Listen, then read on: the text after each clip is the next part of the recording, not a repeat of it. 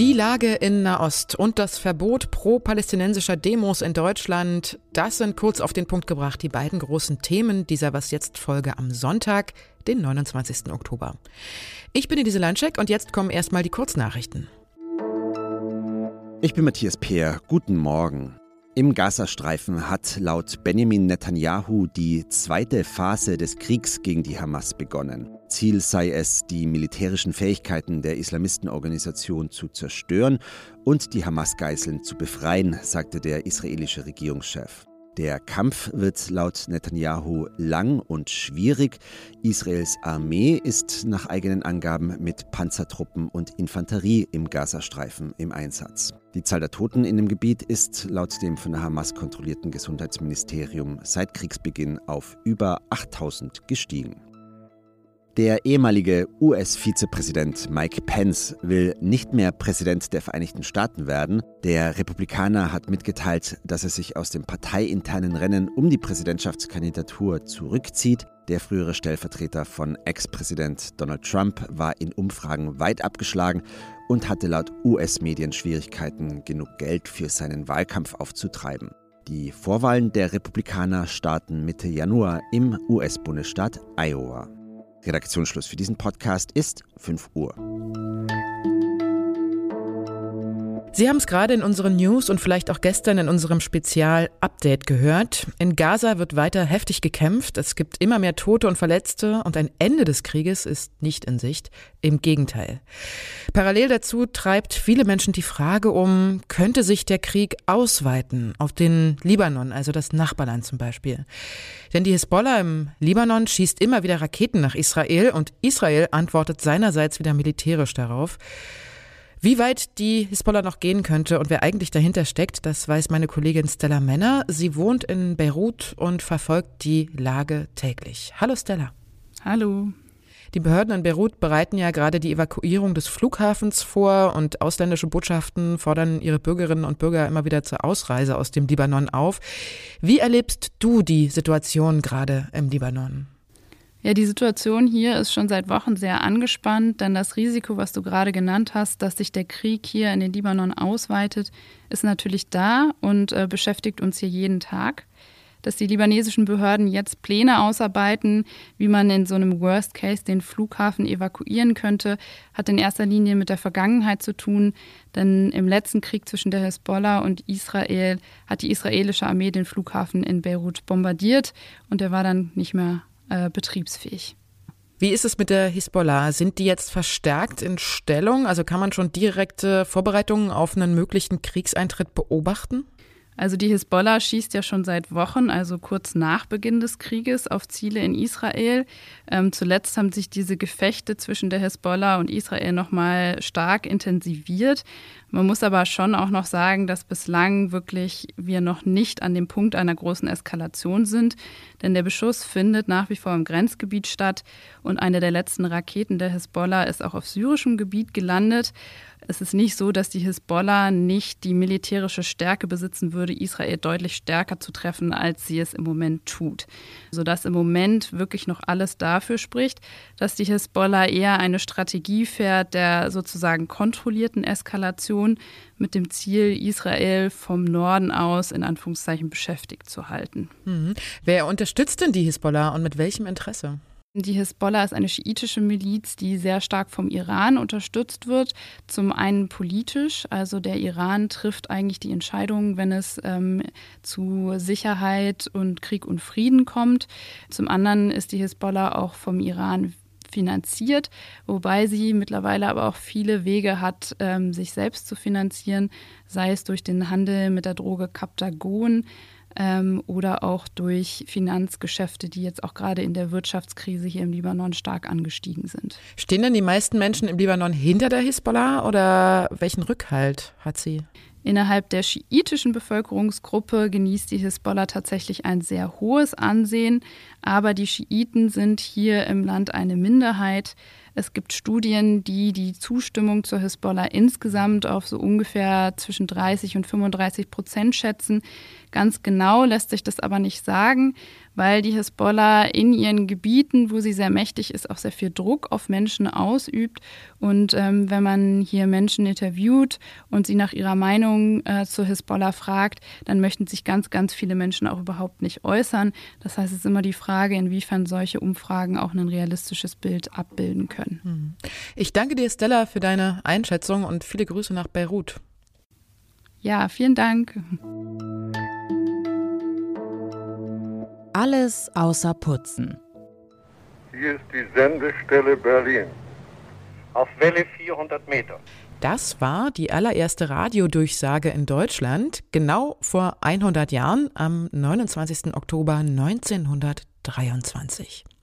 Meine Damen und Herren, wir machen Ihnen davon Mitteilung, dass am heutigen Tage der Unterhaltungsrundfunkdienst mit Verbreitung von Musikvorführungen auf drahtlos telefonischem Wege beginnt. Gesendet wurde aus einer Dachkammer im Haus des Schallplattenkonzerns Vox nahe dem Potsdamer Platz in Berlin. Der Aufnahmeraum wurde damals zur Schalldämmung mit Wolldecken ausgekleidet und die Mikrofone standen auf gestapelten Büchern. 100 Jahre später schalten über 50 Millionen Menschen in Deutschland jeden Tag das Radio ein. Das sind immer noch sehr viele, obwohl es ja inzwischen auch tausende Podcasts gibt. Das freut mich als ehemalige Radio- und jetzige Podcast-Frau natürlich sehr. Offensichtlich fressen sich die beiden Medien also nicht gegenseitig auf. Und mich würde mal interessieren, hören Sie als offensichtlich ja Podcast-affine Was jetzt Hörerinnen und Hörer eigentlich auch noch Radio? Oder sind Sie komplett auf Podcasts umgestiegen? Sie können schreiben an wasjetzt.zeit.de, wenn Sie Lust haben. Heute zur Feier des Tages, also zum 100-jährigen des Radios, ist mein alles außer Putzen-Tipp zum Wochenende auf jeden Fall einfach mal wieder das Radio einschalten und sich überraschen lassen, was gerade so läuft. Also, und es geht auch wunderbar beim Putzen. Der Krieg in der Ost beschäftigt ja auch die Menschen hier in Deutschland. Sie wollen Stellung beziehen für die eine oder für die andere Seite oder eben auch für die Menschlichkeit an sich und ihre Meinung auf die Straße tragen.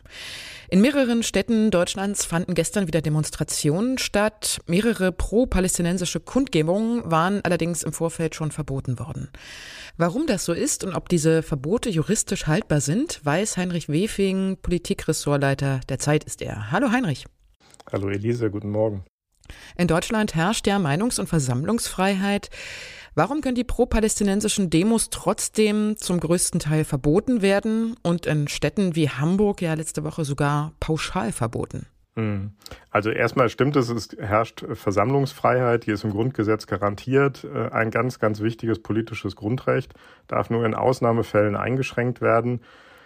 Und da geht es nicht darum, welche Meinung kundgetan wird, sondern es geht darum, drohen aus dieser Versammlung Gewalt oder Straftaten. Und das ist die ähm, Prognoseentscheidung, die die jeweiligen zuständigen Polizeibehörden treffen müssen, aufgrund von Erfahrungen, die sie in der Vergangenheit gemacht haben ähm, oder ähm, von, weil sie die Veranstalter nicht zuverlässig finden, also das ist eine Prognoseentscheidung und die ist notwendig immer schwierig, weil man nicht genau weiß, was tatsächlich auf der Demo passieren wird. Pauschalverbote sind generell sehr problematisch, weil sie halt nicht nur auf den Einzelfall abstellen, sondern sowas Generelles verbieten und das ist in einer Demokratie, die vom Streit auch auf der Straße lebt, hochproblematisch. Jetzt ist das auch für Juristinnen und Juristen schwer zu entscheiden. Wie zerrissen sind denn hier auch die Gerichte? Naja, auch die Gerichte gucken immer auf den Einzelfall. Äh, das müssen sie, dafür sind sie da.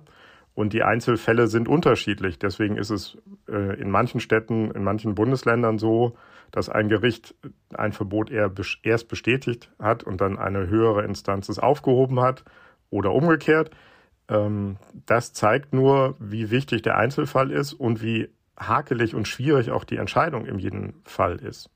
Denn es ist eben schwer zu sagen, was wird passieren, welche Straftaten werden begangen. Und auch bei den Straftaten, die begangen werden können, ist es halt schwierig zu sagen, wann ist wirklich der Tatbestand der Volksverhetzung gegeben, wann nicht, äh, wo drückt man noch ein Auge zu, was geht, was geht nicht. Das kann man nur im Einzelfall ähm, entscheiden und deswegen werden auch die Gerichte, und das ist auch gut so, immer unterschiedlich entscheiden. Ein Argument für das Verbot ist ja immer auch die Angst vor Gewalt und auch die Angst vor Anschlägen von Hamas-Anhängern in Deutschland. Aber schürt ein Verbot der Demos die Gewalt nicht noch? Also wird die Wut dadurch nicht noch größer? Das wissen wir auch immer erst hinterher besser. Demonstrationen, Versammlungen sind natürlich auch dafür da, dass Wut, Trauer, äh, Empörung, starke Emotionen einen Weg finden, geäußert zu werden. Aber man darf auch nicht vergessen, es gibt natürlich Leute, Interessengruppen, die haben ein Interesse daran, äh, dass es zu Gewalttätigkeiten kommt. Das sieht man bei vielen Demonstrationen.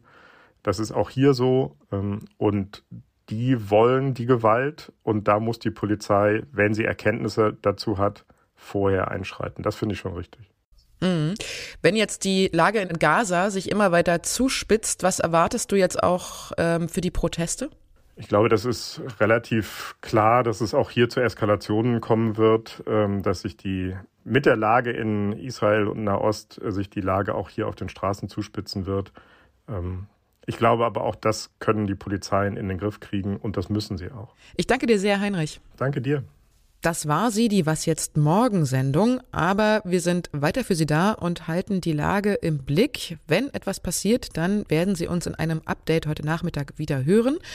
Ansonsten hoffen wir das Beste, hören wir uns morgen wieder zur gewohnten Zeit ab 6 Uhr. Ich bin dann auch wieder am Start für Sie.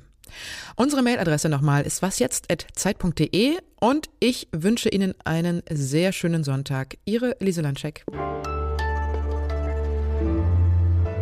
Schalldämmung mit Wolldecken und Mikrofone auf gestapelten Büchern. Ehrlich gesagt, in so manchem Homeoffice bei uns im Team sieht es immer noch so aus.